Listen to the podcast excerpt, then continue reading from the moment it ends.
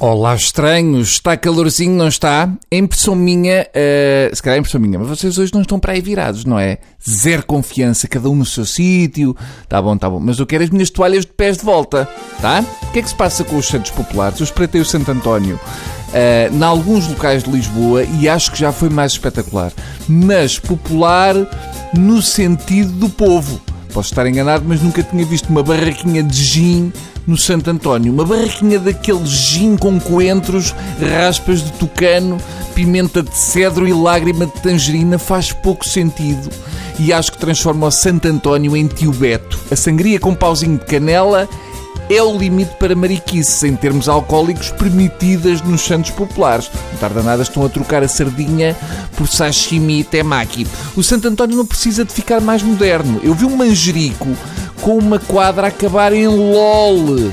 Parece impossível, mas era para rimar com risol. E cheguei a ver, mas também podia estar bêbado, uma estatueta do Santo António com aquelas barbas a lenhador que agora é fixe usar, que é uma moda, ah, coisa e tal, mas uma pessoa sai à rua e fica com a sensação que está no Canadá e que a maior parte da malta que está ali no café a seguir sai dali e vai derrubar uma sequoia.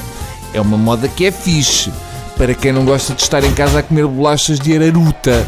Mas o que mais me assustou foi a música. Elucidem-me, desde quando é que a música dos Santos Populares é essencialmente brasileira? Eu posso ter sido só eu que tive azar, mas em quase todo lado o que eu ouvi fica ali entre um trio elétrico do carnaval e o que se ouve numa aula de zumba. Estão a confundir o carnaval com os Santos Populares. O carnaval foi feito para ter sexo.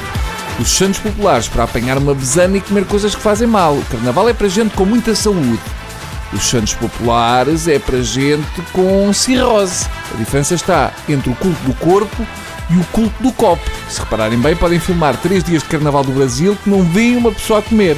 No Santo António ou no São João é raro filmar alguém que não tenha um pedacito de caldo verde ou de sardinha entre os dentes.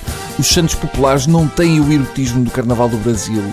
Porque não foram feitos para isso. Os santos foram feitos para mulheres com muitas saias e muito bigode e santas e santinhos e coisa que mal dá para dançar. Quem é que vai para as marchas dos santos populares a pensar em sexo?